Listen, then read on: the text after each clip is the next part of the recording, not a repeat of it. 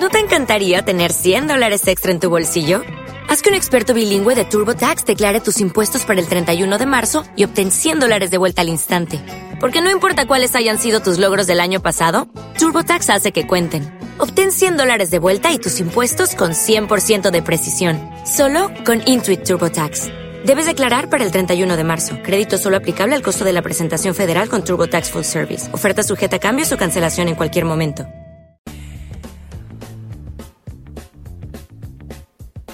Miércoles más. Hoy tenemos muchas sorpresas que ofrecerles. Empezaremos como siempre con la cartelera, los estrenos de esta semana. Nuestra recomendación, no sé si serán muy aficionados a la poesía o no, pero quédense con esto que les digo, porque tiene mucho que ver. En cuanto a los teatros y las salas de exposiciones, además de invitarles a todo lo que suceda, suceda esta semana, hoy les hablaremos de uno de los grandes clásicos de la literatura teatral mundial, El sueño de una noche de verano, que ha tenido lugar este fin de semana en el Teatro Zorrilla, y allí hemos estado para contároslo. En la sección de música, queremos ir advirtiéndoles que hemos estado muy bien acompañadas este fin de semana. Hemos podido hablar con personalidades como Luis Ramiro, Miss Cafeína o Calle Jaleo. Así que no se vayan, porque hoy les ofrecemos un programa muy especial. Y queremos recordarles que entren en nuestro Facebook, donde muere el escenario, y ahí podrán escuchar el programa. Si hay algún problema de que no lo escucháis o algo, nos lo podéis decir ahí comentando. Así que, sin más, comenzamos. Lara, ¿qué nos cuentas en la cartelera de esta semana? Bueno, pues sí, soy yo quien os trae la cartelera esta semana y os cuenta qué podéis ver en el cine este fin de semana. Tenemos sobre todo fantasía y animación y bastante drama. En primer lugar, Las Crónicas de Narnia, la travesía del viajero del alba. Es la tercera, la tercera entrega de la adaptación de esta saga literaria creada por C.S. Lewis. Lucy y Edmond Pevensey vuelven a Narnia con su primo Eustas, donde se reencontrarán con el antiguo príncipe que ahora es el rey Caspian. Juntos embarcarán en la búsqueda de los siete desaparecidos señores de, de Narnia, tal y como le prometieron a Aslan. Este será un viaje que les llevará a cruzar los mares a bordo de la embarcación El viajero del alba, que da título a la película. En el camino se encontrarán con dragones, enanos, islas mágicas y una banda de guerreros perdidos antes de llegar al fin del mundo. Tenemos algo más de animación, en este caso es una comedia. Su título es Megamind. Como curiosidad, las voces están encarnadas por algunos actores muy famosos como, como Brad Pitt. Megamind es el supervillano más brillante que el mundo haya conocido y el que menos éxito tiene en realidad. Durante años ha estado intentando conquistar Metro City de cualquier manera que se pueda imaginar. Cada intento, un fracaso, por culpa del superhéroe con capa llamado Metroman, un héroe invencible hasta el día que Megamind le mata de verdad en el curso de uno de sus malvados y enrevesados planes. De repente, Megamind se queda sin objetivos. Es un supervillano sin un superhéroe. Se da cuenta de que haber cumplido el sueño de su vida es lo peor que le ha podido pasar. Así que Megamind decide que la única forma de salir de su estancamiento es crear un nuevo héroe contrincante llamado Titán, que promete ser más grande, mejor y más fuerte de lo que Metroman fue nunca. Rápidamente Titán empieza a, pensar que es mucho más divertido ser uno de los malos que uno de los buenos. Solo que Titán no quiere conquistar el mundo, quiere destruirlo. ¿Qué os parece si oímos el tráiler? Tuve una infancia bastante normalita. ¡Rápido! Tenemos poco tiempo. Mis padres no veían el momento de echarme de casa. Tu destino es alcanzar la grandeza. Eso sí que es meterle presión a un niño de ocho días de edad. Pero resulta que a otra familia del cuadrante Glaupun se le ocurrió una idea muy similar. Aquel fue el día en que conocí a Mr. Hay que bien lo hace todo. Y así nació nuestra gloriosa rivalidad. Muy pronto perfeccionamos nuestros combates. Has caído prisionero en mi trampa. La justicia es libre. Algunas veces ganaba él. Yo casi ganaba otras. Él adoptó el nombre de Metroman. Yo me decidí por algo un poco más humilde. Megamind. El más guapo y más alto de todo el mundo mundial. En diciembre. Quietos todos. Arriba esas manos. ¡Viva Metro City!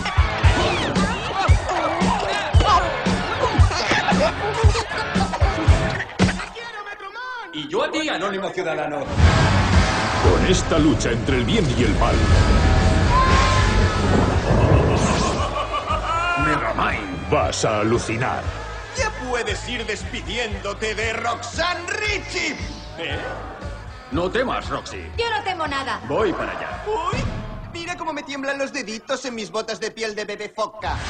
Tus planes siempre fallan. Eres súper previsible. A ver si llamas a esto previsible. Cocodrilo sí. Lo venía pensando por el camino. ¡Buf! ¡Chúpate esa! Infantil. ¡Qué miedo! Muy visto. ¡Detrás de ti! hay- Hortera. ¿Qué te parece esto? Vulgar. Pero la araña es nueva. ¿La araña? Eh, eh, sí, la ariaña. La más mínima picadura de la Arachnis letalicus te paraliza al instante. ¡Au! ¡Quítamela! DreamWorks Megamind, también en 3D. Bueno, y después de esta animada comedia, vamos a hablar de un drama de Peter Mullan. Está dirigida por este hombre y guionada también. Está ambientada en Glasgow en 1973. John McGill está a punto de empezar la secundaria. Es un chico inteligente, sensible, con ganas de aprender, pero nada parece favorecerle. Su familia es muy pobre y su padre, al que odia, un borracho y un bruto. Los profesores están en su contra desde el principio y le castigan por los pecados de su hermano mayor, Benny. Y están las bandas. Los Nets, no educados y delincuentes. Los chicos malos y armados y chulos. Drogas baratas, glam rock, sexo, violencia y camaradería. Los monstruos y héroes locales. La reputación de Benny protege a su hermano. Asustado, resentido, rabioso, John toma una decisión. Si nadie quiere darle una oportunidad, que se jodan y se sumerge en la salvaje vida de la calle. La rabia y la frustración le llevan cada vez más lejos hasta quedarse solo frente a una pared vacía. No hay futuro. Y entonces aparece una insospechada y extraordinaria oportunidad para redimirse. Además tenemos Beautiful. Es otro drama del mexicano Alejandro González Iñárritu, eh, director de Amores Perros, 21 gramos o Babel. En el reparto cuenta con Javier Bardem y la película eh, precisamente narra, la historia de Uxbal, Javier Bardem, un padre entregado, amante atormentado, hijo mistificado, hombre de negocios clandestino, buscador de fantasmas, sensible a los espíritus, piratas de bienes de consumo, con sentimiento de culpa, superviviente urbano. Un hombre que presiente el peligro de la muerte, que intenta reconciliarse con el amor, pero falla, que ansía hacer lo que debe, pero tropieza, cuyo corazón acaba roto, seducido, vaciado, y se llena más allá del deseo. Tiene las manos manchadas de sangre, le pesa el alma, su respiración es apremiante, puede perderlo todo de golpe, y en esa especie de medianoche encuentra todo lo que tiene por dar.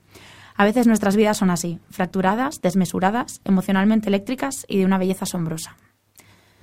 Después de estas dos películas a priori que te van a dejar bastante mal cuerpo, quiero terminar la cartelera de esta semana con algo mucho más, mucho más amable. Es un drama también, pero un drama romántico. La versión española de Tremetri sopra il cielo se estrena el viernes también y está protagonizada por Mario Casas y por María Valverde. Está basada en el bestseller del mismo título del escritor Federico Mocha. Narra la historia de dos jóvenes que pertenecen a mundos opuestos. Es la crónica de un amor improbable, casi imposible pero inevitable, que terminará arrastrándolos en un frenético viaje iniciático donde juntos descubrirán el primer gran amor. Ella es una chica de clase media alta que está educada en la bondad, en la inocencia y en las normas. Él es un chico rebelde, impulsivo, inconsciente, aficionado al riesgo y al peligro, encarnado en un sinfín de peleas y carreras ilegales de motos al límite del sentido común. Ella era la chica perfecta. Él, un caso perdido. ¡Vea! Sí, tú. El amor, imposible. No pretenderás subir a mi moto llena de mierda. ¡No mires! Pero como eres tan creída que no tengo el más mínimo interés. ¡Canalla, bastardo! ¿Qué hacías ahí, boqueando como un pececillo suplicando que te morré? Pero inevitablemente, De repente ocurre. Algo se acciona. Y en ese momento sabes que las cosas van a cambiar.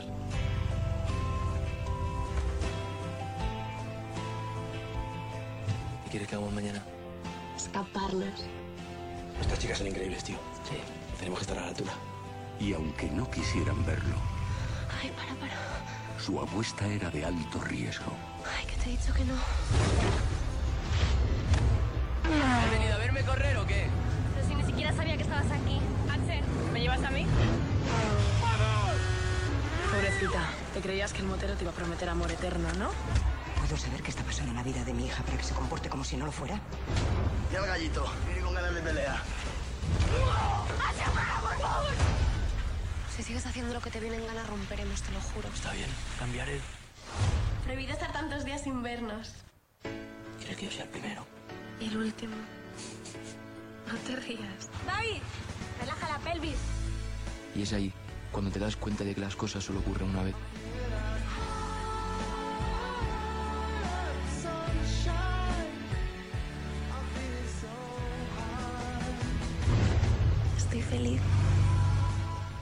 Muchísimo más. ¿Cuánto? A tres metros sobre el cielo.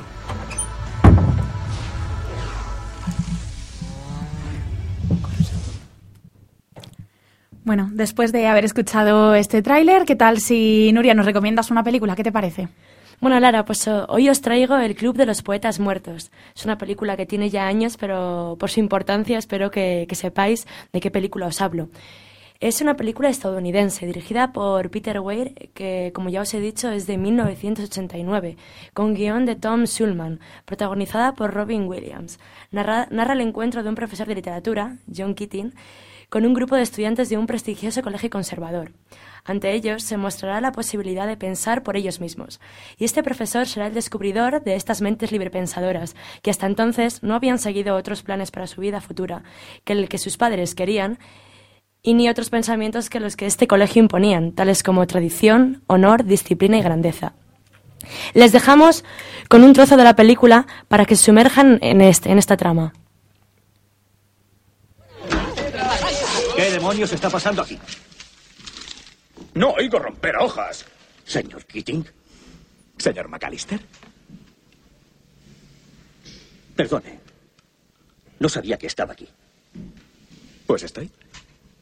Ah, así que está. Pues discúlpeme. Sigan rompiendo, señores. Esto es una batalla, una guerra. Las víctimas podrían ser sus corazones o almas, gracias, señor Dalton. Ejércitos de estudiantes que avanzan midiendo la poesía. No, aquí no los tendremos. Se acabó el señor Evans Pritchard. Ahora, querida clase, aprenderán a pensar otra vez por sí mismos. Aprenderán a saborear las palabras y el lenguaje. A pesar de todo lo que les digan, las palabras y las ideas pueden cambiar el mundo. Veo que el señor Pitts piensa... La literatura del 19 no tiene nada que ver con la escuela de comercio o la facultad de medicina. ¿Verdad? Es posible. El señor Hopkins quizá también piense, sí, deberíamos limitarnos a estudiar al señor Pritchard, aprender la rima y métrica y olvidarnos de intentar alcanzar otras ambiciones. Les contaré un secreto. Acérquense. Acérquense.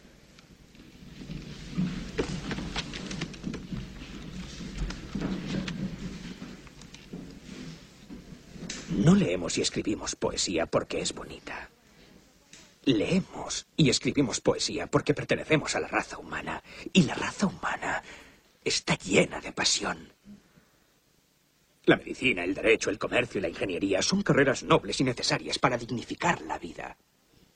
Pero la poesía, la belleza, el romanticismo, el amor, son las cosas que nos mantienen vivos. Citando a Whitman, oh mi yo, oh vida de sus preguntas que vuelven, del desfile interminable de los desleales, de las ciudades llenas de necios. ¿Qué de bueno hay en estas cosas, oh mi yo, mi vida? Respuesta. Que tú estás aquí, que existe la vida y la identidad, que prosigue el poderoso drama y que tú puedes contribuir con un verso. Que prosigue el poderoso drama y que tú puedes contribuir con un verso. ¿Cuál será su verso? Bueno, pues aquí podemos ver cómo el profesor utiliza una cita de Walt Whitman para demostrar a los chicos la esencia de la poesía. El profesor John Keating utiliza la poesía como una vía de expresión, una forma de aprender a conocerse, pero no solo eso, sino a entenderse y a mostrarse tal y como son al mundo. Este profesor estudió en el mismo colegio y este grupo de alumnos sobre los que se desencadena toda la historia investigan en su pasado. Encuentran su anuario y para, y para sorpresa leen que perteneció al Club de los Poetas Muertos. Esta idea les intrigó y cuando fueron a preguntarle, el profesor les explicó que era un lugar donde leían poesía, pero más que eso, donde aprendían a sentir la poesía. Esta idea les gustó y aquí comenzó todo. Son alumnos de un prestigioso colegio en el que están sometidos a ciertas obligaciones, como estudiar una carrera determinada, con grandes expectativas académicas. Por eso este profesor les enseña otro tipo de valores que revolucionarán los principios no solo del colegio, sino de los padres. Pero lo más importante de todo es que consigue despertar la conciencia de cada alumno. En esta, en esta tesitura avanza casi toda la trama. Chicos que aprenden a pensar por ellos mismos, el resurgir de nuevos sentimientos más acordes con lo que quieren, y dichas personas que se atreven a ser las personas que quieren ser y no las que les dicen que sean. Sin duda una trama que engancha, de argumento amable y yo diría incluso soñador e utópico, que invita a la reflexión. También me gustaría mencionar el actor principal de esta película, a Robin McLaurin Williams, que es su nombre de pila. Nacido en Chicago, en Estados Unidos, el 21 de julio de 1951. Creció en un ambiente económicamente holgado y durante su infancia y juventud no mostró ningún interés por la interpretación, pero no lo fue así años más tarde, cuando su familia se trasladó a California, donde abandonó los estudios de política con la intención de iniciar una carrera de actor. La casualidad le llevó a ingresar en la prestigiosa Academia de Interpretación de Juilliard School en Nueva York. Tres años después, William regresó a California, buscando una oportunidad para actuar en comedias teatrales y, dicho y hecho, en 1976 tuvo una prueba y fue contratado. Este fue su inicio, pero a partir de este momento no ha dejado de sorprendernos con su magnífica e inteligente interpretación, su manera para llegar a la gente, su don para poner voces, también ha sido uno de los factores que le ha puesto en lo alto. Desde que comenzó hasta el día de hoy creo que no ha dejado de sonar su teléfono. Ha trabajado en series de televisión, pero lo que no pasa desapercibido son sus casi 80 películas a sus espaldas. Recordemos algunas de las más importantes, como Buenos días Vietnam, El Club de los Poetas Muertos o El Rey Pescador, por las que recibió su nominación al Oscar como mejor actor principal. En muchas de sus películas ha actuado como actor de doblaje, y es que su don para caracterizar voces pone la guinda al pastel de alguien con una larga trayectoria con grandes logros. Esto es lo que le convierte en un actor único. Así que bueno, ya tenéis la recomendación para vuestras tardes de domingo que no sepáis qué hacer, es una gran película. Y ahora pasamos con Sandra, Lara y Lucía que nos van a contar teatro y exposiciones. Comenzamos con El sueño de una noche de verano, que estuvimos allí, Sandra, Lara y, y Lucía. ¿Cómo fue el fin de semana? Pues la verdad que todo empezó con el Teatro Zorrilla medio lleno. El domingo se representaba una de las obras más conocidas de Shakespeare y avalada por las críticas y reconocida como el premio al con el premio al mejor espectáculo en el certamen de, directores de escena, El sueño de una noche de verano traslada al espectador a un mundo entre la realidad y la imaginación que no deja a nadie indiferente. Es una comedia romántica teatral que, que está escrita en torno a 1595 Está considerada como uno de los grandes clásicos y fue escrita, al parecer, con motivo de la conmemoración de la boda de Sir Thomas Berkeley y Elizabeth Carey. Los principales temas de esta obra son los sueños y la realidad, el amor y la magia. El trasfondo común se encuentra en las celebraciones de la boda del duque Teseo y la reina Hipólita, anteriormente enemigos en una batalla y amantes ahora a punto de casarse. El trasfondo común se encuentra en las celebraciones de esta boda, pero también ocurre que Egeo le aconseja que dé su visto bueno al matrimonio entre su hija Hermia y Demetrio. Lo que éste no sabe es que Hermia está enamorada de Lisandro, mientras que la que de verdad está loca por Demetrio es Helena. En medio de este enredo están las hadas y los duendes del bosque como Puck, que es el encargado de, de, mezclar pociones mágicas que sirven para enamorar a los humanos y que cumple órdenes de Oberón, el marido de la reina de las hadas Titania.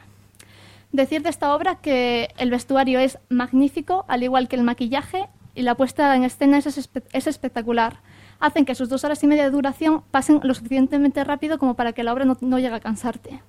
Además, destacar que solo hay 10 actores y que dan la vida a 30 personajes, y lo hacen sin que te des cuenta de, estas caracterizaciones tan diferentes. La verdad que no es fácil representar una obra de Shakespeare, pero el Teatro Morboria lo, lo ha hecho muy bien y al final se recibió un aplauso muy bien merecido, ¿verdad, Lara? Sí, en efecto, yo creo que, que la obra, mm, el éxito estaba, estaba claro, es Shakespeare, es una obra que se ha representado muchísimas veces por muchas compañías diferentes y yo creo que precisamente es lo que comentaba Lucía, la, la caracterización tan impresionante, lo que, lo que la ha hecho especial esta vez. Eh, lo de que fueran tres personajes cada persona, bueno, alucinante. Y hasta que no pasa de realmente un largo rato de la obra no te das cuenta que las caras te empiezan a sonar y que están repitiendo personajes de una manera para mí sublime y efectivamente dos horas y media que se pasan volando, volando. Menuda capacidad de interpretación, ¿no? De esos actores. Sí, la verdad es que es arriesgado porque yo hace tiempo fui a ver La Celestina y también era algo así como eh, varios, o sea, unos pocos personajes representaban a todos, a todas las caracterizaciones de la obra y, o sea, el resultado no fue tan agradable. La verdad es que era un lío que al final tú no sabías de quién estaban haciendo y la verdad es que no fue nada satisfactorio. Esto sí, yo creo que tienen casi tanto mérito eh, los propios actores como el equipo de, de maquillaje y de estilismo porque es un curro tremendo, tremendo. Bueno, pues tras esta obra arriesgada, pero como hemos visto un resultado espectacular, Sandra, cuéntanos qué tenemos esta semana en los teatros y que podemos ir a ver. Pues antes de empezar con lo que podemos ir a ver en los teatros, vamos a hacer un rápido repaso a las exposiciones que podemos encontrar este puente en Valladolid y bueno, la semana que viene también. Empezamos por espacios. En el Teatro Zorrilla podemos ver dioramas pictóricos ilustristas de Javier Ruiz Sánchez. Eh, que estará expuesta en la sala principal del Teatro Zorrilla hasta el 5 de diciembre. Es entrada libre de, de, martes a domingo y incluidos los festivos. También podemos aprovechar para ir a verla. Y bueno, es en general lo llaman, lo enmarcan dentro de, de la tendencia de nueva era icónica de las artes más cosas que tenemos en el espacio joven eh, podemos ver una exposición de fotografía que llamada He visto las, He visto las calles arder de Gaspar Francés que estará expuesta hasta el 26 de diciembre y trata sobre todo de paisajes urbanos, mmm, bastante destrozados, bastante gris, pero bueno, la verdad muy cruda, pero está bien. Para los interesados pueden entrar en el blog de He visto las calles a arder de Gaspar Francés y ahí podrán encontrar algún anticipo de las fotografías que se pueden ver en el espacio joven. Más cosas. En el patio herreriano la verdad es que va a estar muy solicitado este puente. Empezamos con una exposición que lleva ya bastante tiempo de Ferran García eh, Sevilla, que estará expuesta en las salas 4, 6, 8 y 9, ocupa gran parte del museo. Eh, mientras que en la capilla del patio herreriano tendremos la exposición Línea de Luz de Carlos de Carlos Stuart, que son siete piezas que combinan hierro, acero inoxidable, tubos fluorescentes y cables eléctricos. Es una exposición modernista y, bueno, bastante atractiva. Más cosas que tenemos en el patio herreriano. En la sala cero se nos muestra Cuadernos de Arquitectos, que es una exposición sobre arquitectura, bocetos, dibujos, y estará expuesta hasta a partir de ahora y hasta el 12 de diciembre. Eh, más cosas eh, del patio herreriano. Eh, va a dar comienzo la segunda edición de Art Futura 2010, que es eh, una exposición que se celebra simultáneamente en 15 ciudades y es y versa sobre la creación artística digital, sobre todo en España. Pues incluye videojuegos, 3D, videoclips, en general últimas tendencias referidas al mundo de multimedia, podríamos decir. Eh, la programación es diaria y es del 6 al 8 de diciembre durante todos los días y la programación es distinta. Entonces, los interesados pueden consultar la página del patio herreriano y ahí se les muestra las proyecciones que cada una son entre 30 y 90 minutos según la sesión dura, por, la, por las mañanas y por las tardes. También recordar que todos los domingos durante este año y hasta el 26 de diciembre la entrada al, al patio herreriano cuesta un euro, así que, habrá que aprovechar antes de que se acabe esta promoción el 26 de diciembre. Más cosas que tenemos en exposiciones. La Casa de la India tenemos la, las fotografías llamadas Kerala Bengala, que se enmarcan también junto a un ciclo de cine que se celebrará el, el 1, el 2 y el 9 de diciembre, en el que se nos muestran distintas, distintas películas, documentales y, y elementos visuales, sobre todo de, vamos, características de la región de Kerala en India y enmarca, enmarcan tanto danza tradicional como teatro también autóctono de la zona y también una, una película sobre una obra de, de un indio que fue prisionero en los últimos años del reinado británico en, eh, en India. Se celebraron estas proyecciones en, la, en el Salón de Actos de Caja España a las 8 de la tarde y la entrada es libre. En el Museo de la Ciencia tenemos una novedad bastante importante y es que empieza la exposición titulada Páginas vivas, la ciencia en los libros desplegables. Y bueno, supongo que vosotros cuando erais pequeños todos habéis tenido algún libro de estos que les abres y se levantan piezas. Pues es un poco esto, te cuenta los orígenes, parece una cosa un poco moderna, pero no es algo de ahora. Nos cuenta cómo estos libros empezaron siendo eh, instrumentos didácticos eh, para el mundo de la astronomía y la medicina, aunque hoy se asocian más al mundo infantil. Y bueno, la verdad es que hay piezas que son verdaderas obras de ingeniería y obras de arte. Eh, son, es una selección de 100 piezas del total de la colección global, que son 2.000 ejemplares de estos libros desplegables, también llamados pop-up. Y bueno, para quien le interese un poco esto también de papiroflexia, la verdad es que tiene muy buena pinta. Más cosas. Vamos ya al teatro y empezamos con el Teatro Zorrilla, donde durante este sábado y este domingo 4 y 5 de diciembre podremos encontrarnos con la obra El Testigo, es, un monólogo interpretado por un único actor, Rafael Álvarez, el brujo, y es un monólogo en el que explica eh, la vida de otro cantador flamenco que se llama Fernando Quiñones. Vamos a escuchar un trocito de esta obra.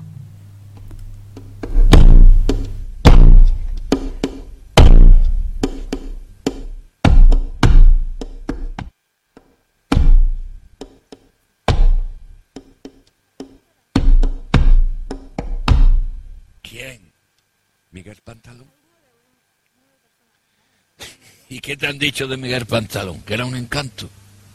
A ti que no te leen. Un encanto, una mierda. ¿Encanto de qué? Me van a contar a mí. Ahora, no había forma. Te lo digo yo. Y lo mismo te digo que, aun siendo él como era, que yo lo sé bien como era, ese ha sido lo suyo de lo mejor que había aquí. Es lo suyo, eso desde luego, pero un encanto de qué? Hombre, eh, eh, canto de encanto. A mí me pegó un día un reborcón queriendo que me dejó sin sitio un mes. Fíjate, un mes. Ahí está el encanto. Cualquiera sabe lo que te han dicho. Porque hablar se habla mucho. Y del pantalón más. Y ahora no es ahora con lo del ídolo. El revuelo que se ha formado con esto de el ídolo. Que no hay más que ver cómo se ha puesto esto esta noche con el ídolo. Y habrá que quienes ni sepáis lo que es eso, el ídolo. Bueno, pues el ídolo es el disco ese que le han hecho. Inspirado en él, el ídolo. Y uno puso los otros días en el diario hasta que era un encanto. Fíjate la gente, ¿quién sabe qué qué? Ni los de ahora saben de los de antes. Del cante, de los cantadores de ahora. Ni eso saben de los de antes. Así es que entre los embusteros, los que se tragan los embustes, te pintan un pantalón o un quien quiera que sea que no lo conoce ni la madre que lo parió. Para ti que no te embarquen, tú no te dejes. Bueno, pues ya hemos visto lo curioso que es esta obra, El Testigo. Dice el propio director de la obra que para él este texto es la elevación del flamenco a la categoría de pensamiento. Así que, bueno, algo profundo parece. yo noto una voz con mucha personalidad. Sí, sí, bueno, ya. He de decir. Para llenar las dos horas o lo, o lo que ocupe solo con un personaje, tiene que serlo. Tiene que serlo, tiene que serlo, sí. Pues eso, para los interesados, las entradas valen entre 20 y 25 euros y ya pues, saben, Teatro Zorrilla, el 4 y el 5 de diciembre. Más cosas en el Teatro Zorrilla. Tenemos una obra que se llama Escándalo en Palacio durante los días 6, 7 y 8 de diciembre, eh, interpretada y protagonizada por Pedro Ruiz y Lidia San José, em, que va, os voy a leer un poquito de qué va la obra. Es un hombre maduro y una exmodelo y presentadora de 30 años eh, que son respectivamente el presidente y la primera dama de un, eh, de un país sin identificar. Aunque la verdad es que cuando yo he leído la sinopsis he pensado claramente en, un, país vecino. Eh, resulta que estos dos personajes se involucran en una situación íntima y con alta carga sexual que fueron que, y son grabados por las cámaras de seguridad. Estas imágenes son emitidas en televisión y produce un, brutal impacto en la opinión pública, lo que, obliga, lo que obliga al presidente a tomar una decisión. La obra mm, es lo que cuenta es una es una hora y media en la que el, tanto el presidente como la modelo tienen una conversación, discuten, recuerdan, ríen, buscan soluciones a la situación en la que se encuentran y, mm, y van rememorando y viendo las distintas reacciones de la opinión pública ante las imágenes que han podido ver por televisión. Eh, el tono es comedia, aunque también incluye ternura, escándalo y, y algunas revelaciones, cosa, algún tinte moral. Y bueno, dicen que eh, te cuenta la sinopsis que el presidente termina dimitiendo, que dices tú, parece que te cuente el final. Pero la verdad es que cuenta que ahí va a haber sorpresas. Así que sabemos que el presidente termina dimitiendo, pero a ver lo que pasa. Más cosas que tenemos. Durante el 9 de diciembre podremos escuchar a las Juventudes Musicales de Valladolid, concretamente al trío Concord, que es un trío de violín, violonchelo y piano, que cuesta la entrada 6 euros en general y a los que sean socios de las Juventudes Musicales al precio de 2 euros. Eh, otra obra importante que podremos disfrutar en el Zorrilla dentro de poco será Todos serán mis hijos, que será el 10 de diciembre y el 11 de diciembre. Esta obra, Todos serán mis hijos, es mm, el- cuyo autor es Arthur Miller. Algunos de vosotros puede que le conozcáis tanto como guionista de televisión, de pe- otras películas, obras de teatros, además de ser estar casado durante un tiempo con Marilyn Monroe. Y bueno, está pro- re- protagonizada por Carlos Hipólito, Gloria Muñoz, Fran Perea. Fran. Perea. Fran Perea. Sí, sí. Resurge. Manuela Velasco, que puede que alguna de vosotros también la recordéis de películas como Rec, o alguna telenovela de la primera. y bueno, es, es un- una obra en la que se cuestionan valores básicos de la sociedad y cuenta que si bien la época en la que transcurre nos remite al pasado, el debate moral al que nos somete nos coloca irremediablemente en el presente. Así todo, la película versa sobre todo en los vínculos sobre los personajes, los secretos y las relaciones humanas. Se trata de una familia que aparentemente perfecta, americana, pero que esconde bastante más de lo que parece. Vamos a escuchar unos trocitos de la obra y también los comentarios de los propios protagonistas. En algún lugar del mundo, tu hermano está vivo. Pero basta ya. ¿Pero por qué? Porque es una locura, papá, por favor. Se le dio por muerto el 25 de noviembre, pero el 25 de noviembre era su día fasto. Sabes que Larry no va a volver, yo también lo sé. Nadie vuelve después de tres años. Es una locura. Sí, es una locura para mí y para ti, pero para tu madre no. Y además, aunque se lo digas cien veces, no hay cuerpo, no hay tumba. Joe, mi padre te odia profundamente. Pero eso se puede cambiar. No creo. Quiere coger a todos los hombres que hicieron dinero durante la guerra y matarlos. Y va a necesitar muchas balas. Y espero que no consiga ninguna. Qué triste, hijo. Parece que no ha pasado Es realmente una obra que es un viaje, como, como creo que tiene que ser el teatro. No te puedes despegar de la obra ni un instante. Estás ahí, a veces la tensión es insoportable, de pronto relaja y te puedes reír y ahí aparece el dolor con, con toda su forma. Quiero saber lo que hiciste. Explícamelo. Pero bueno, ¿y qué querías que hiciera? ¡Tú eres un crío!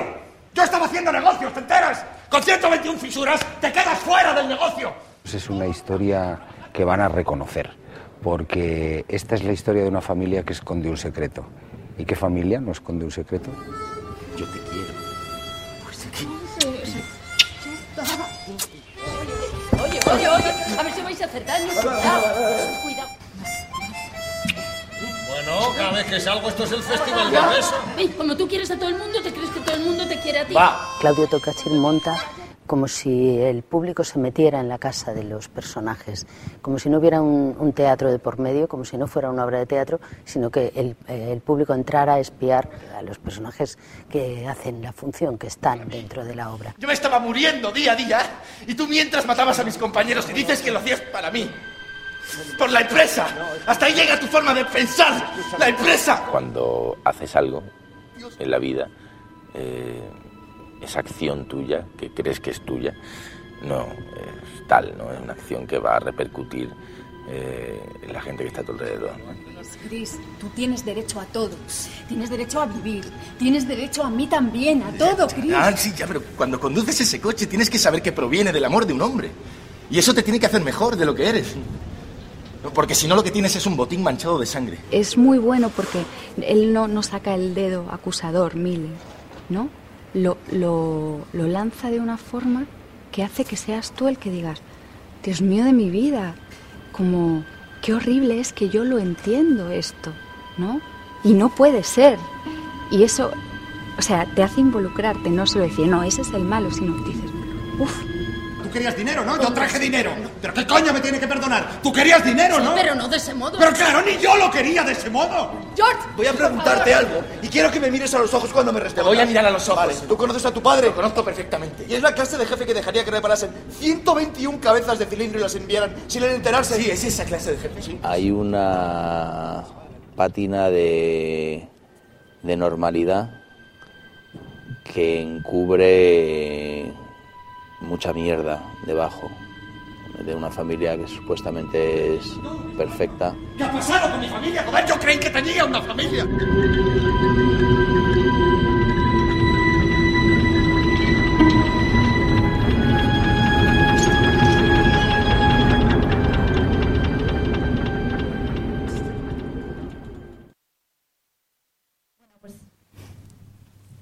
Bueno, pues aquí escuchábamos este trocito de Todos eran mis hijos y las declaraciones de algunos de los protagonistas como Fran Perea.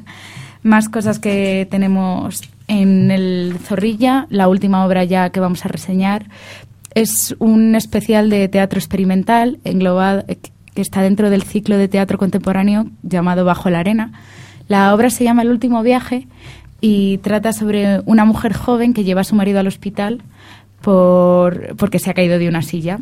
Eh, tras un pro- primer momento de, incerti- de incertidumbre, eh, le comunican a la mujer que hay posibilidades de que su marido se quede parapléjico o vegetativo permanente.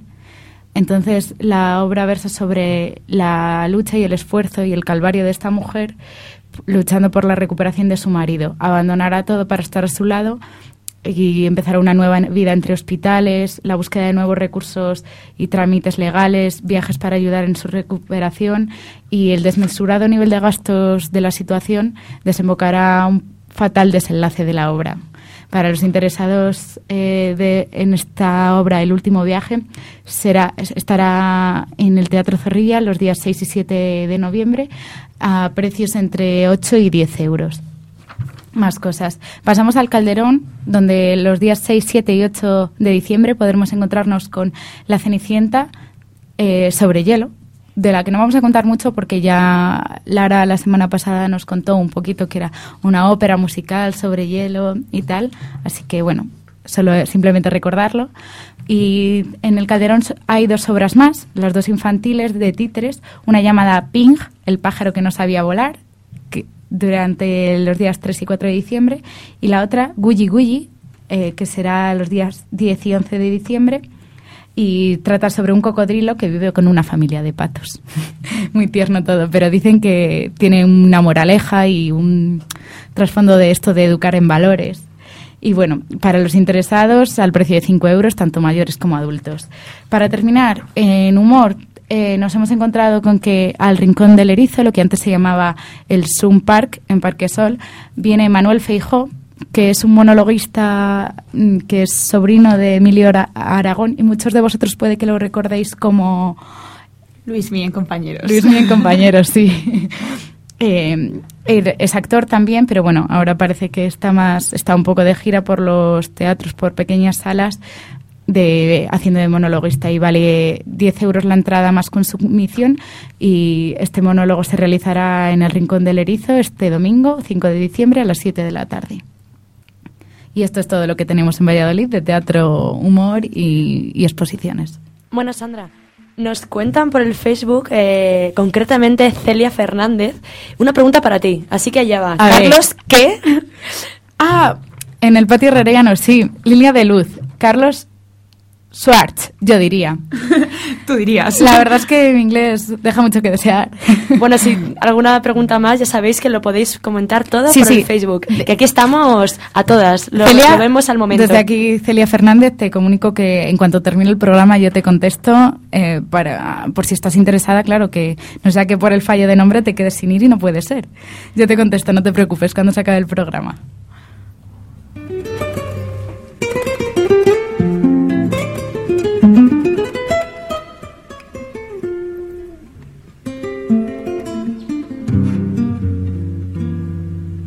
Acaricia mi sueño, el suave murmullo de tu suspirado. Como ríe la vida si tus ojos negros me quieren mirar. Bueno, La rasgada voz de Diego y Cigala. Así que Lucía, cuéntanos. Bueno, pues tenemos a Diego El Cigala en concierto aquí en Valladolid, que tras la edición del 2009 de Valladolid Vive la Música, regresa a la ciudad para presentarnos su nuevo trabajo, Cigala y Tango, que está grabado entre Buenos Aires y Madrid y que cuenta con la colaboración de, de músicos como Calamaro. Eh, destacan eh, temas como El día que me quieras, Sus ojos te cerraron o Tomo y obligo. La que estamos escuchando se llama El día que me quieras. El día que me quiera. Pues lo podemos encontrar en, el Teatro Calderón a las 9, mañana. Bueno, más conciertos para mañana. Es el de Georgina en la Dolce Vita La Flecha a las 10 de la noche. Es- está dentro del ciclo Divas en acústico. Destacar también el, el- mañana, para el 2 de diciembre, el concierto de De Pedro, que acerca su acústico a la sala Porta Caeli a las 9 y media. Eh, en este nuevo trabajo, Nubes de Papel, Jairo Zavala, el cantante, cuenta todas las experiencias en su gira por medio mundo. Cuenta con la colaboración de Vetusta Morla. Destaca esta canción que se llama Diciembre. siempre rezagado. Tengo tiempo de esperarte. Tienes tanto que decir. Yo cansado de oír.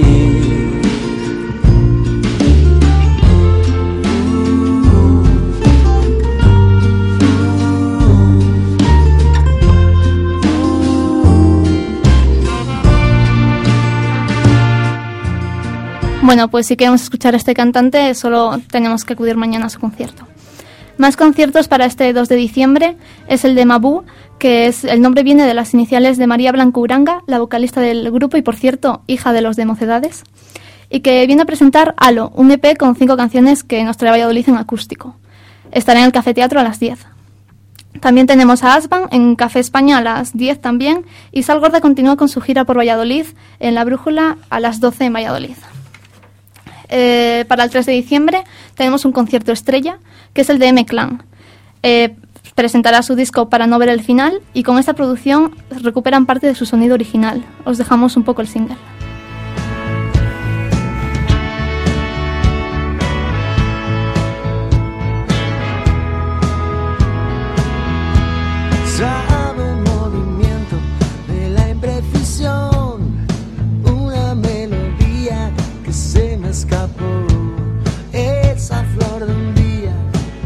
Se marchita, así me siento. Fue soplar las velas y en ese apagón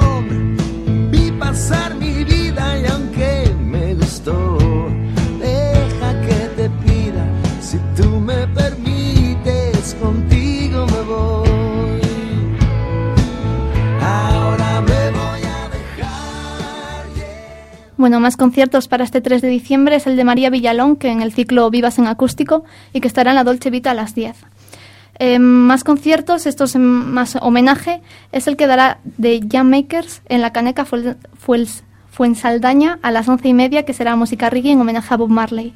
Otro concierto en, como tributo a Sabina es el que darán Jimenos Van, que también estarán el día 4 en Cigales a las once y media. Eh, por último, para este día tenemos a Marta Tachay en el Café Teatro a las 10. Para el 4 de diciembre también tenemos muchos conciertos. Destaca el de Miguel Costas, vocalista y guitarrista de Siniestro Total, y que estará en la sala Black Pearl, sala Black Heineken, que estará a las 10. Otro concierto es el de Juan Laforga, que también contará con Piti y Óscar Astruga, que estará en Porta Caeli a las 10 y que es un cóctel de fusión musical. Otro concierto para este 4 de diciembre es Teenage Fan Club, que estará en el auditorio Miguel Delibes de Valladolid. El precio de la entrada son 24 euros y acaban de sacar un disco que se llama.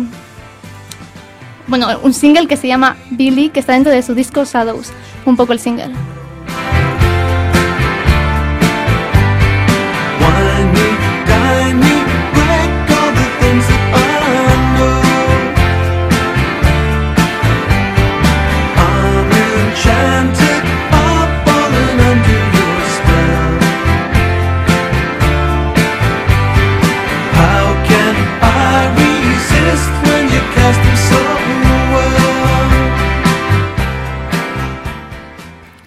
Seguimos con la agenda de conciertos y el 5 de diciembre tenemos al Vicio del Duende, que estará en la sala Geneke en Black Pearl a las 9 y media. De decir de este grupo que en 2005 sacó su primera maqueta, Vasos Vacíos, con ella ganó un concurso pop rock eh, del 2006 organizado por el Ayuntamiento de Zaragoza y con este concurso eh, consiguieron la grabación de su primer disco Mil y un Desvelos. Acaban de sacar eh, bueno, el año pasado su último disco, que es Humo, y que cuenta con colaboraciones muy destacadas, como la de Rulo y Nando de La Fuga, que ponen las voces a Contra el reloj y Solos en mi verdad, y también cuentan con la colaboración de Cuchi, de Marea. Os dejo con la canción Sol Nublado, una muy bonita canción. Siempre se me ha dado bien despedirme en un papel, dar la espalda sin aviso. No he parado de sentir que va siendo hora de huir, es el momento preciso. Tan a solas como ayer, la guitarra y un porqué, despedir esta última canción. Y bebiendo me inventé que ya no tenía sed y escupí tu corazón. Se despierta el sol nublado porque sabe que a la noche todo se habrá terminado. Y de ti me guardaré mil te quiero, mil reproches y una habitación de hotel. Pues seguimos con la agenda de conciertos y para el 6 eh, de diciembre, el lunes, tenemos a Paco de Lucía en el Polideportivo Pisuerga de aquí de Valladolid a las 9. Decir, bueno, que es uno de los grandes maestros de la guitarra de todos los tiempos y que es una buena ocasión para ver a un, verdadero artista eh, tocar en directo. Os dejamos con Entre dos aguas.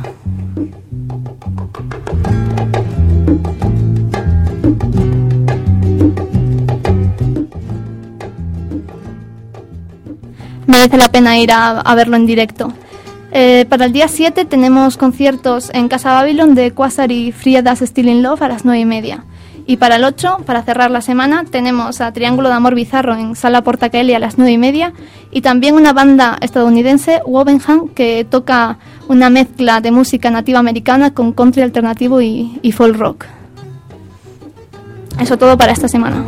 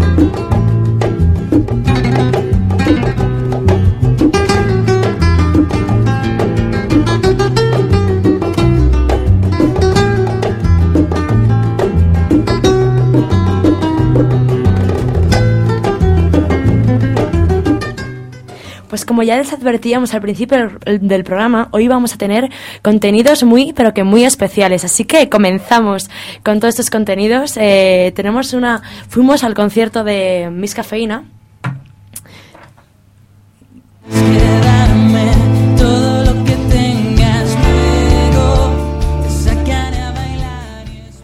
Esto que están escuchando, como ya les he dicho, es el nuevo disco de Miss Cafeína, una de las bandas que más está dando que hablar dentro del panorama musical. Quizás sea por las historias que cuentan, su música bella a la vez que sencilla, o simplemente por su frescura. Pero estos cinco chicos madrileños, allá donde van, en cada sala que tocan, dejan huella y sus canciones no dejan indiferentes a nadie. Por eso, este pasado 27 de diciembre quisimos acercarnos a la sala Asclepios, donde presentaron su primer trabajo discográfico, llamado Imposibilidad del Fenómeno. Este nuevo disco consta de 11 temas. La mayoría son canciones nuevas, aunque también podréis encontraros canciones como Mecánica Espiral, Mi Rutina Preferida o Ley de Gravitación Universal, incluidas ya en su EP Magnética, de los cuatro EPs que estos chicos ya llevan a sus, a sus espaldas. Sergio, Alberto, Antonio, Álvaro y Román forman Miss Cafeína, un grupo con muchas ganas y mucha fuerza en todo lo que hacen. Así que por eso mismo quisimos hablar con ellos para conocerlos un poquito más de cerca. Y esto es lo que nos contaron.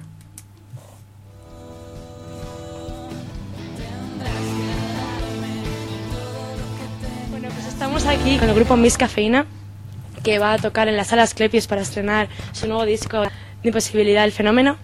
Y quería preguntaros cómo os conocisteis. Bueno, pues Sergio y, y Álvaro se conocieron por un, por un foro de Buenas noches Rose. Eran fans y, luego se conocieron en persona en un concierto y decidieron montar una banda. Entonces eh, empezaron a buscar a, a gente para montar la banda y yo llegué por un anuncio en internet. Pues yo eh, tocaba solo y me apetecía ya tocar con banda. Y antes teníamos otro bajista y otro batería, pero bueno, pues al principio del, del proyecto lo abandonaron. Y llegaron Tonino y Román. Y ya pues con los cinco ya sí que empezamos a pues a dar forma un poco a lo que es mi cafeína, mi cafeína hoy en día. Mi cafeína, la primera vez que me pasa en la vida. Bueno, ahora que me habéis dicho Miss Cafeína, ¿de dónde ha surgido este nombre? Bueno, es una canción del grupo a través del que nos conocimos Álvaro y yo, que se llamaba Buenas noches Rose, y la canción que abre su último disco se llamaba Miss Cafeína. Nos pareció una manera bonita de, de cerrar un poco el ciclo alrededor de este grupo que nos había unido. Y bueno, este nuevo disco, Imposibilidad del Fenómeno, todo empezó hace cinco años, cuando os conocisteis como de, de la manera que nos habéis contado. ¿Y os parecía en aquellos momentos que iba a ser imposible haber creado este fenómeno que estáis creando ahora? ¿Por qué te ríes tonto? No, es que realmente hace cinco años no pensábamos en lo que iba a pasar más allá de la semana siguiente o un mes. Simplemente hemos ido tocando y ha ido, hemos ido evolucionando y de una manera natural, sin esperar nada, pero sigue trabajando un poco seriamente y tratando de mejorar día a día. ¿Me podéis contar un poco así cada uno eh, qué planes teníais? Y cuando llegó este momento dijisteis, tengo que dejarlo. ¿Qué cosas habéis dejado por esto? De repente realmente no ha llegado. O sea, esto ha sido mucho esfuerzo, mucho trabajo y realmente pues dejar, pues tienes que dejar muchas cosas en el camino, pero, pero bueno, pues vas eh, compatibilizando y, y de momento nosotros seguimos trabajando cada uno en, en nuestro trabajo y, y no nos da de comer todavía esto, pero bueno, el día que tengamos que elegir no está claro lo que vamos a elegir y nada más. Nada más. Realmente en este punto sacrificamos cosas personales, tiempo, dinero, eh, estancia con amigos, familia, por esto. Novias. Pero realmente no hemos dejado nada porque Lo que hemos hecho ha sido sumar. Sumar un proyecto musical a nuestra vida que nos requiere mucho, pero bueno, es a base de darse caña.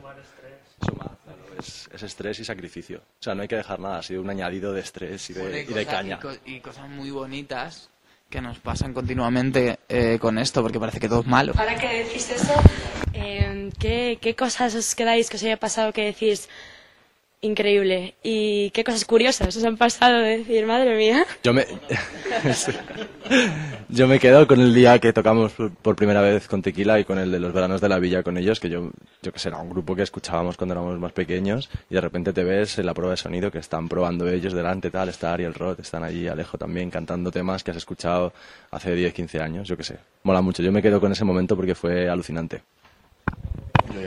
Yo y Eslava, sí, sí, para mí el momento fue, fue Yo y Eslava porque fue un concierto donde las 500 o 600 personas estaban cantando desde principio a fin y eso es, de repente es muy bonito. Y mola mucho. Otra cosa es la salida del disco, que, que es algo que has soñado y de repente ya vas al corte inglés y te compras tu disco.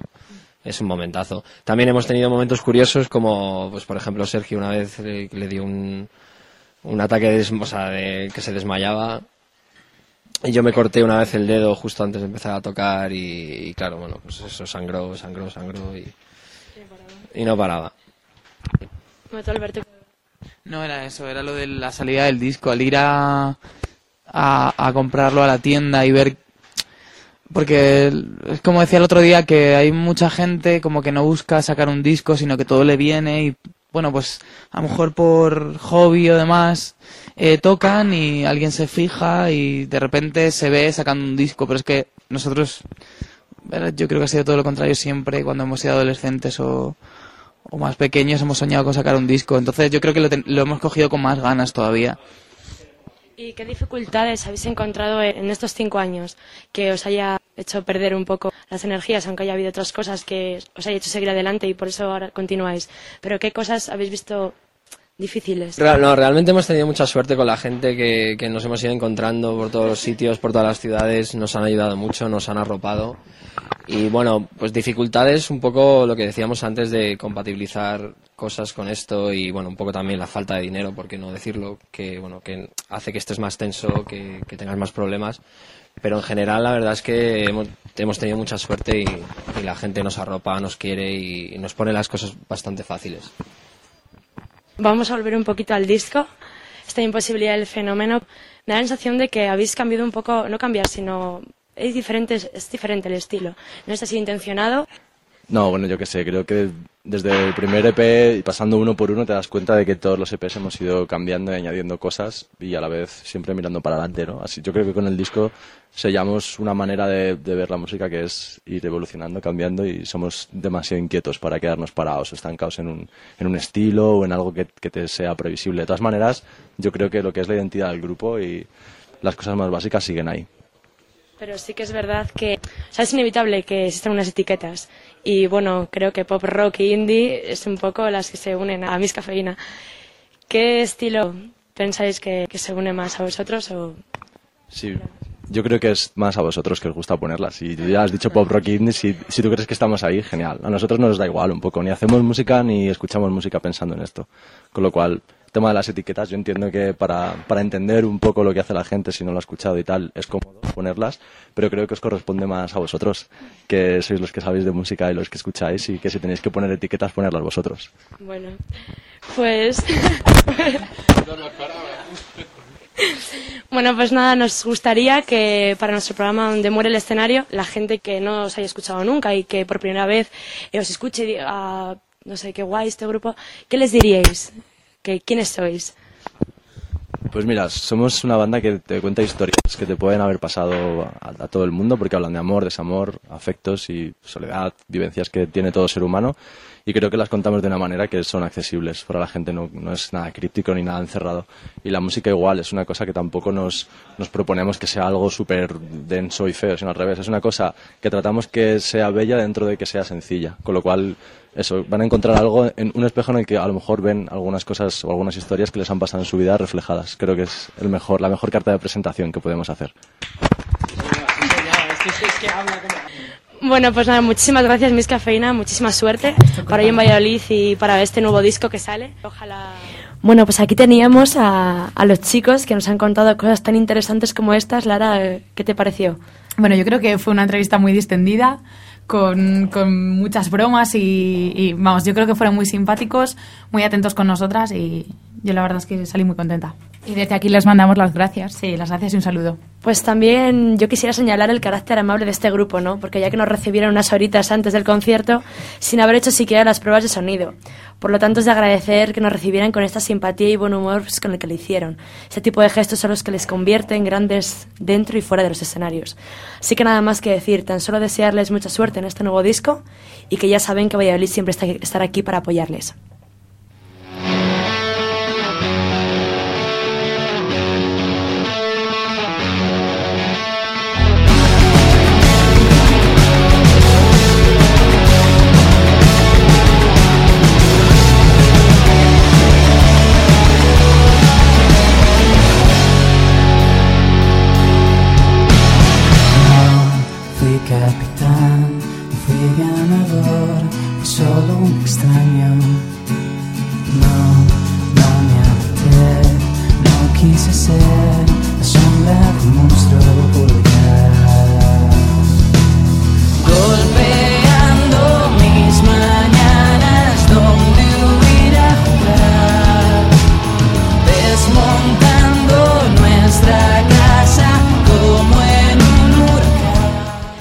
Después de Capitán, que es el nuevo single de este disco de Miss Cafeína, pasamos a otra cosa.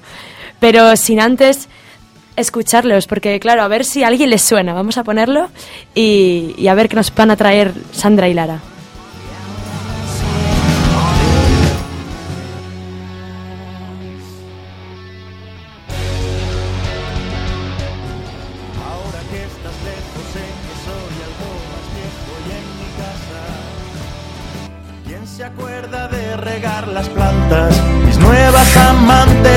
Se acercan a lo que me dabas. Me despierto en el sofá, era esto la libertad. La vida a veces pasa como un vídeo musical y ahora tengo que intentar componer un poco más. Canciones que no digan corazón, amor, ni mar, ni hablar de ti, ni imaginar que harás este fin de semana. Bueno, pues lo que escuchamos es Cowboy de Luis Ramiro y fue una de las canciones que pudimos escuchar este fin de semana en Café Teatro donde dio un concierto, ¿verdad, Lara? Sí, nos adelantó algunas canciones de su nuevo disco, además de, de esta que acabamos de escuchar, de Dramas y Caballeros. Este nuevo disco saldrá a la venta la semana que viene, la edición limitada, aunque la, salida del disco oficial es el 1 de marzo en las tiendas. Pero a partir de ya la semana que viene, el sábado 11 en Barcelona, el domingo 12 en Girona, el viernes 17 en Santiago de Compostela, sábado 18 estará en Madrid, Oviedo el domingo 26 y para terminar en Santander el lunes 27 podremos comprar este nuevo disco. El viernes 26 pasado estuvo dando un concierto en el Café Teatro, un acústico, que por qué no decirlo fantástico, y lleno de gente. A pesar de los atascos de Madrid y del retraso que ellos acarrean, el músico nos atendió amablemente a una entrevista a Sandra y a mí. De ella escucharemos un resumen, pero la entrevista completa la tendremos próximamente subida en un podcast de iVox, porque aunque por límite de tiempo no podemos ponerla entera, es una persona interesantísima, nos dijo cosas que por lo menos a nosotras nos, nos parece que se deben escuchar y que merecen mucho la pena, ¿no crees, Sandra? Pues sí, la verdad es que sí. Y también deberíamos darles las gracias porque el chico no había cenado, sus amigos presionando para que le soltáramos para ir a cenar y nosotros ahí pregunta que requete Sí, que pregunta. teníamos ya un mote incluso, y nos pusieron porque... porque Éramos las estaba chicas de la entrevista más larga del mundo. Sí, se les hizo un poquito tarde y aún así nos atendió con toda la amabilidad, una entrevista de 20 minutazos que, que se le agradecemos mucho y un besazo desde aquí también si nos está escuchando. Vamos a ver qué nos contó Luisra. Bueno, estamos aquí con Luis Ramiro. Nos hemos acercado hasta Café Teatro para preguntarle unas cosillas sobre su nuevo disco y aprovechar que nos visita por Valladolid. ¿Cómo te sientes al conseguir vivir de lo que realmente te gusta, que es la música? eh, muy afortunado y porque a pesar de que, que me lo he currado mucho, pero hay mucha gente que se lo ocurra mucho y no, y no, no le llega. Entonces, pues bueno, eh, muy afortunado, pero ta- también lo veo justo, porque por lo menos nadie me ha dado, nadie me ha dado nada ni me lo han dado hecho de momento. ¿Y qué les dirías a los jóvenes que ahora están intentando hacerse un hueco o empezar en el mundo de la música? ¿Cuál es tu consejo? Eh, que sigan como, como yo lo hice y como lo sigo haciendo por diversión. Yo nunca, nunca, o sea, hasta, hasta que no pasaron muchos años de dar conciertos, nunca pensé que me, que me dedicaría. Daba conciertos, pero, pero seguía con mis trabajos hasta que un día me di cuenta de que podía vivir de, de, de la música. Y hablando un poquito de eso, ¿qué crees que hubieras sido? ¿En qué hubieras terminado si no hubieras sido cantautor? He trabajado en muchas cosas. He trabajado, mm, eh, yo estudié imagen y eh, trabajé en televisión bastante tiempo de control de cámara y bueno, también también fui creativo, eh, de publicidad y bueno, pues la verdad es que no sé, porque iba de un trabajo a otro y, y tampoco me terminaba de enloquecer ninguno porque porque siempre estaba volcado con, con la música, con lo cual no te lo podría decir porque yo creo que he tenido muy claro que siempre que los trabajos para mí eran de paso. Hemos escuchado tu canción de Monseñor Rouco Varela y te queríamos preguntar, no sé si habrás oído las nuevas declaraciones que ha hecho el Papa sobre el uso del preservativo y estas cosas. ¿Qué opinas al respecto? yo creo que es bastante peligroso ¿sabes? La, eh, ciertas palabras eh, porque bueno porque afectan a mucha gente yo creo que por suerte la religión en sí va perdiendo cada vez eh, más poder por lo menos ciertas religiones y yo creo que, que, bueno eso es lo positivo. Lo negativo es que todavía eh, queda mucho por hacer para que para que eh, declaraciones así que, que causan mucho daño Eh, Tuviste la oportunidad de trabajar con una gran empresa discográfica. ¿Qué es lo que ha hecho que, prefieras volver a tus orígenes? Era una distribución del disco de- con Sony, pero en realidad nunca tuve nunca tuve una promo grande ni bueno ni con, con ese primer disco de hecho no tuve ninguna promo. Lo que hizo fue pues bueno que mi, mi forma de, de trabajar y de ver las cosas era otra, sobre todo para, para gente como yo, porque alguien como yo, sabes, Eh, eh, es un trabajo de un fruto de muchos años y de poco a poco, con lo cual no quiero estar atado a nadie que me diga lo que tengo que hacer o lo que o lo que lo que tengo que cantar. Bueno, cuéntanos un poco tu nuevo disco. Pues el, el nuevo disco, bueno, es que es un poco extraño porque yo ahora voy a empezar a venderlo en conciertos, pero la salida oficial va a ser en marzo, eh, con una distribuidora eh, pequeña. Y bueno, pues eh, intentaremos ampliar un poco, un poco el público, pero el disco sigue siendo más o menos en, en la línea de lo que compongo yo, eh, pues de pop rock, eh, con canción de autor, eh, o rock de autor, como se le quiera llamar, y también hay, hay incluso algunas canciones con toques de country americano, hay un, po- hay un poco de todo en el disco, hay rumba también, hay un poco de un mezcla, ¿Y qué opinas un poco de las descargas ilegales? no sé, cada uno cada uno es libre de hacer lo que quiera a su conciencia, pero pero hay, hay un tema que sí que es importante, o sea, es que habría que hablar mucho de esto para poder explicarlo bien, y es que el tema es que mm, eh, sí que ha perjudicado, ha perjudicado mucho, aunque no, aunque no lo parezca. Que lo fácil es decir, eh, venga, descargaos todo lo que queráis. Yo también me descargo música, pero, pero es más complicado de lo que parece el tema. ¿Tú estás en la RAE?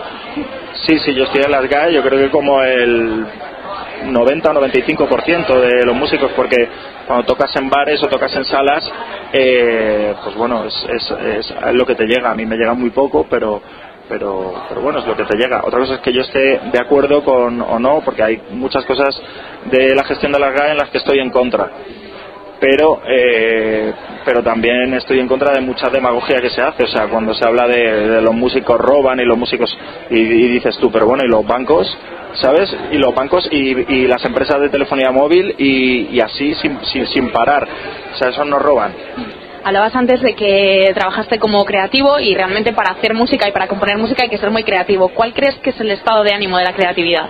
Yo creo que el estado de ánimo de la, de la creatividad es, eh, son todos los estados de ánimo.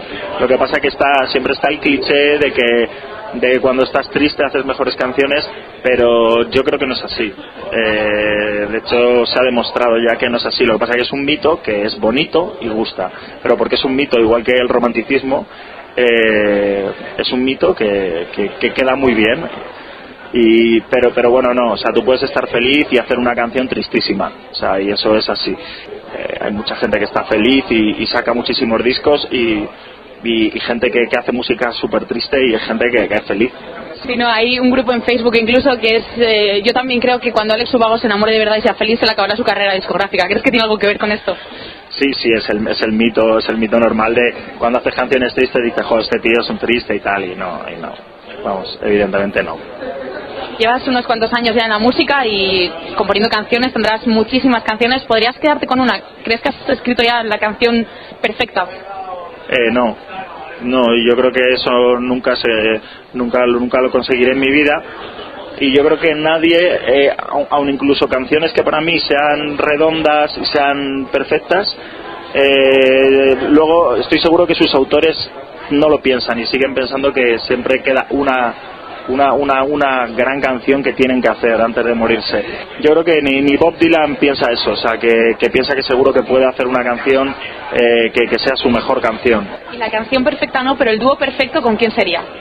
Pues, eh, por ejemplo, con Björk, cantar con el cantante Radiohead, si me dejaran soñar, cantar con Bob Dylan, eh, cantar con Joaquín Sabina. Hemos visto que algunas, bueno, algunas chicas sobre todo se han tatuado estrofas de tus canciones o títulos en la piel. ¿Qué piensas? ¿Qué te pasa por la cabeza cuando ves estas cosas? Pues sí, la verdad es que ha habido dos chicas y yo en un principio les dije que no, o sea, dije, bueno, mi deber es de- deciros que no lo hagáis porque es para toda la vida y sí, como una madre, como un padre total. Y luego, pues bueno, la verdad es que te quedas un poco flaseado, un poco alucinado de decir, de decir, joder, hemos oído también que la canción de Perfecta en el último concierto que diste aquí dijiste que tú la escribiste para una novia tuya tal y que al final te terminaste enterando de que te escribían chicas con problemas de anorexia y tal y que te decían que les había ayudado. ¿Cómo crees que la música puede ayudar a la gente? Y que Pues bueno, la verdad es que ahí, pues eso, no te lo esperas, pero, pero yo creo que es la hostia, porque, porque dices, bueno, sirve para animar, para, yo qué sé, pues eh, igual que, igual que cuando lees un libro te ayuda en tu vida o ves una película o lo que sea, pues bueno, es decir, yo tengo algunas canciones que pueden, a- que pueden ayudar a gente en, en- en- en su vida cotidiana, una frase que te puede que te puede que te puede marcar o puede hacerte pensar, hostias, pues esto que dice eh, ah, pues a lo mejor es así. Todavía me escriben de vez en cuando y claro, hombre, yo me quedo un poco un poco asustado, ¿sabes? De decir, hostias, que es como una responsabilidad en plan, claro, me escriben y yo no sé qué decir. Bueno, te vamos a dejar ya que tus amigos y tú tenéis que ir a cenar. Solo preguntarte, has venido dos o tres veces ya a Valladolid, ¿qué tal? ¿Te gusta la ciudad? Sí, la verdad es que muy bien. De hecho, yo tengo familia en Cigales y yo venía hace hace muchos años a y, y sí, me gusta mucho Valladolid y todas las veces que he venido ha ido muy bien. De hecho, Valladolid está yen- yendo muy bien los conciertos y el público va creciendo cada vez más, con lo cual, eh, pues mira, encantado. Ahora esta sala está prácticamente agotada las entradas y nada, y un saludo a toda la gente del programa que nos esté oyendo, que, que me busquen por YouTube, por donde sea, y si les gusta, pues Vale, pues muchas gracias y que aproveche que Luis Ramírez te va a cenar. Bueno, pues Luis Ramiro se fue a cenar. Se fue, se fue. Y mm, esto no fue, no fue el último evento que hemos cubierto este fin de semana, porque el domingo también estuvimos, eh, acudimos al concierto de Calle Jaleo y también nos, co- nos concedieron amablemente una entrevista. Ahí estuvimos Nuria y yo, ahí con el flamenquito en Porta Caeli. ¿Qué tal? ¿Qué te pareció, Nuria? Bueno, Sandra, la verdad es que yo ya les había visto, pero bueno, sorprendentes. La verdad es que siempre que se les escucha es sorprendente porque no solo el cantante, sino el guitarrista hacen una fusión de música pop flamenco que hace- hacen un muy buen juego, ya que el guitarrista es increíble, tocó una versión de. de De dos aguas de Paco de Lucía que hemos escuchado anteriormente y la verdad es que una similitud entre la original y él que no que no hay mucha comparación Eh, era increíble el guitarrista el cantante muy simpático nos estuvo contando sus apreciaciones acerca de- del grupo y del mundo de la música Vamos a escuchar un poquito la entrevista. integrantes de este grupo y bueno buenas tardes Buenas tardes. Buenas tardes, noches. queríamos preguntarles cómo ha comenzado este cómo surgió este grupo Pues surgió ya hace un par de años. Ahí empezamos a hacer una- unos temas ahí en plan versiones y eso, y poco a poco íbamos metiendo temas nuestros. Hasta que al final ya eran más temas nuestros que las versiones y ya decidimos grabar un disco y hacerlo, darle un poco más de forma, ¿no? Y hasta ahora. ¿Y por qué este nombre de Calle Jaleo?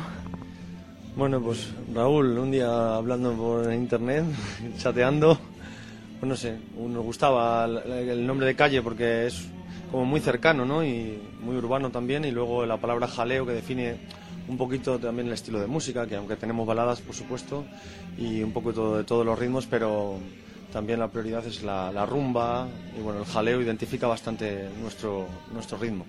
Bueno, y sabemos que sois de aquí, de Valladolid, pero, pero ¿por qué mm, estos ritmos, esta fusión con el flamenco? ¿De dónde os proviene? Hombre, yo siempre he tocado flamenco, guitarra flamenca, entonces quizá un poco de ahí, ¿no? Viene del alma.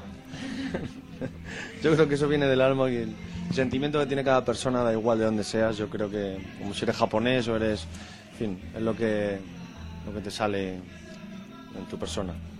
¿Y qué otros artistas os han inspirado para vuestra carrera? A mí en la guitarra Paco de Lucía, camarón de la isla, y bueno, luego en la música un poco pop, así pues Manolo García, el último de la fila Alejandro Sanz, no sé, un poco de todo. Yo creo que yo lo, lo primero que escuché en mi vida en un tocadiscos antiguo de mi padre era eso, música y los chichos y en fin. Y desde, desde entonces yo creo que la niñez marca mucho. Bueno, también nos hemos enterado de que dentro de poco vais a estar en México. ¿En qué va a consistir esta visita? Pues a ver, si estamos un poco... Aparte nos vamos. Si Dios quiere. Y la salud no lo impide. Es un festival internacional que hay y, y del libro a nivel mundial, entonces pues la Junta de Castilla y León ha contado con nosotros, con no sé si nueve grupos más o por ahí, no Todos sé cuántos vamos. Y bueno, entre Celtas Cortos, Quijano y Baby. ballet de Ángel Corella, Maite Bajo, pues vamos de todos los ahí. Nos han metido ahí, no sé, todavía no sé cómo, pero... Claro que sí, claro que sí. Que en Castilla hay mucha música. Bueno, pues ya para acabar, nos gustaría que di- dijerais a nuestros oyentes que no os conozcan y cuando escuchen esto, decirles qué se puede encontrar en, en Calle Jaleo y quiénes sois y qué podéis ofrecer. Pues a mí yo me gusta siempre ser breve. Bueno, no, no- normalmente no soy breve, ¿no, Raúl? Pero bueno, te lo voy a definir con una palabra. ¿eh? Verdad. Bueno, y intentar eh, y disfrute de la música, ¿no? Y sobre todo lo que ha- hacemos, hacer- hacerlo de corazón. Bueno, pues nada, pues muchísimas gracias, que tengáis hoy muchísima suerte y nada, que continuéis dando frutos y mucha música. Pues nada más que decirles, espero que les haya gustado este programa. Ya sabéis que nos tenéis en Facebook, que recordarles que esta semana hacemos puente, así que no nos tendréis hasta el próximo 15 de diciembre, que volvemos a estar donde muere el escenario. Así que muchas gracias por estar al otro lado y buen fin de semana y puente.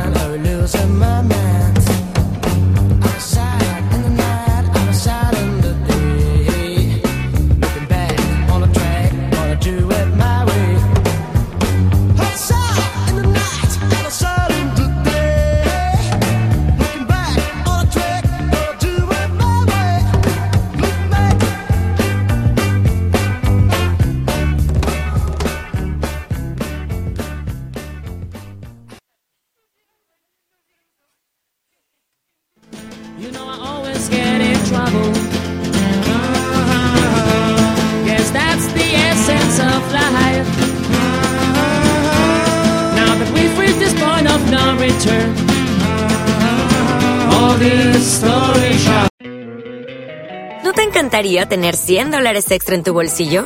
Haz que un experto bilingüe de TurboTax declare tus impuestos para el 31 de marzo y obtén 100 dólares de vuelta al instante. Porque no importa cuáles hayan sido tus logros del año pasado, TurboTax hace que cuenten. Obtén 100 dólares de vuelta y tus impuestos con 100% de precisión. Solo con Intuit TurboTax. Debes declarar para el 31 de marzo. Crédito solo aplicable al costo de la presentación federal con TurboTax Full Service. Oferta sujeta a cambios o cancelación en cualquier momento.